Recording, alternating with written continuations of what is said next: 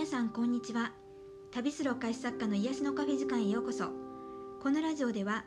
毎日忙しく働いているあなたのために私が日々やっているポジティブ思考になる方法や大好きなフランスのこと夢をテーマにした内容を日本と時々フランスから配信していきたいと思います。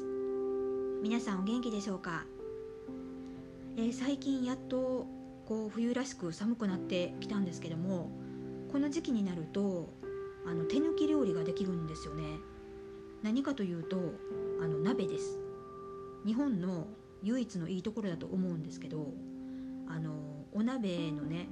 あの出汁の中に切った具材を入れるだけでいいので、まあ、本当に楽なんですよね。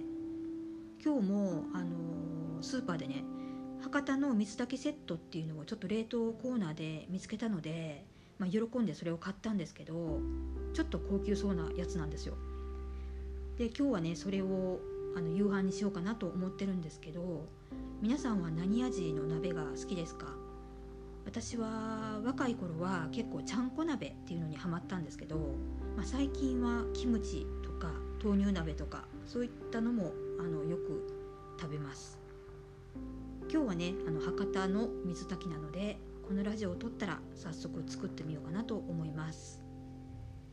え今日のポッドキャストのテーマは男性社会の縦縦型に飲み込まれないでっていう話をしようと思います。このテーマはあの最近になって自分の昔の働き方が思いっきりこの縦型に飲み込まれてたなってあの気がつきましてその働き方になってしまった原因にあのある思い込みがあったなと思ったのであのそれをシェアしようかなと思います。この縦型のスタイルって力で突っ走るみたいな感じだと思うんですけど、まあ、勝つか負けるかみたいなあの考え方の仕事のやり方だったりあの経験を積んでる方がすごいみたいな。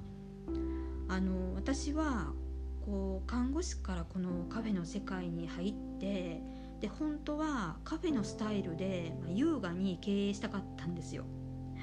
でもなぜかあのケーキ屋と間違えられてそのままその流れに乗ってしまった感じででケーキを販売していったんですよね。でそれで作るこの製造の仕事がね9割ぐらい占めていったんですよ。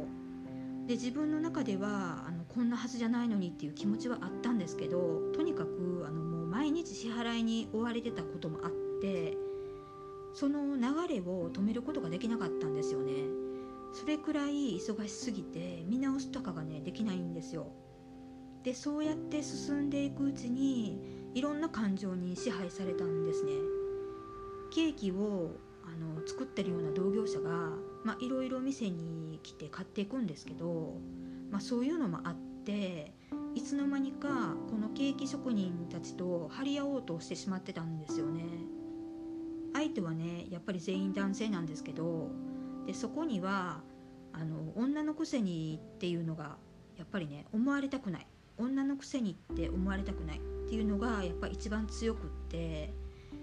こう修行もねしてない女性が趣味でやってるっていう風にね思われたくないっていう気持ちが強かったんですよ。で経験がない分あのもっとやらなきゃっていう風にちょっと自分を追い込んだんですよね。だから当時の私はあの女性がやってる店っていうのにはねあの全く興味がなくって眼中になかったんですけどあのいつの間にか女のくせにって思われたくないっていうね感情にねあの支配されててでまあまあ苦しんだんですね。でこれを解放できてからは今のようにあの自由な店のスタイルで経営できるようになってやりたいようにやってるんですけどあの女性の強みってあの改めて横つながりだなと思うんですよね。異業種の人とつながってコラボイベントしたりあの楽しくビジネスを進めていけるのもなんか女性特有の才能なのかなって思うんですよ。いろんな考え方の仕事のやり方があっていいなってねやっぱり思うので私はこれからもねちょっといろいろ試したいなとは思ってるんですね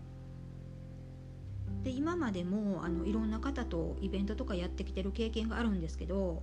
やっぱり女性の経済を動かす力ってね本当にすごいなと思いますね。もしね今これを聞いてる方で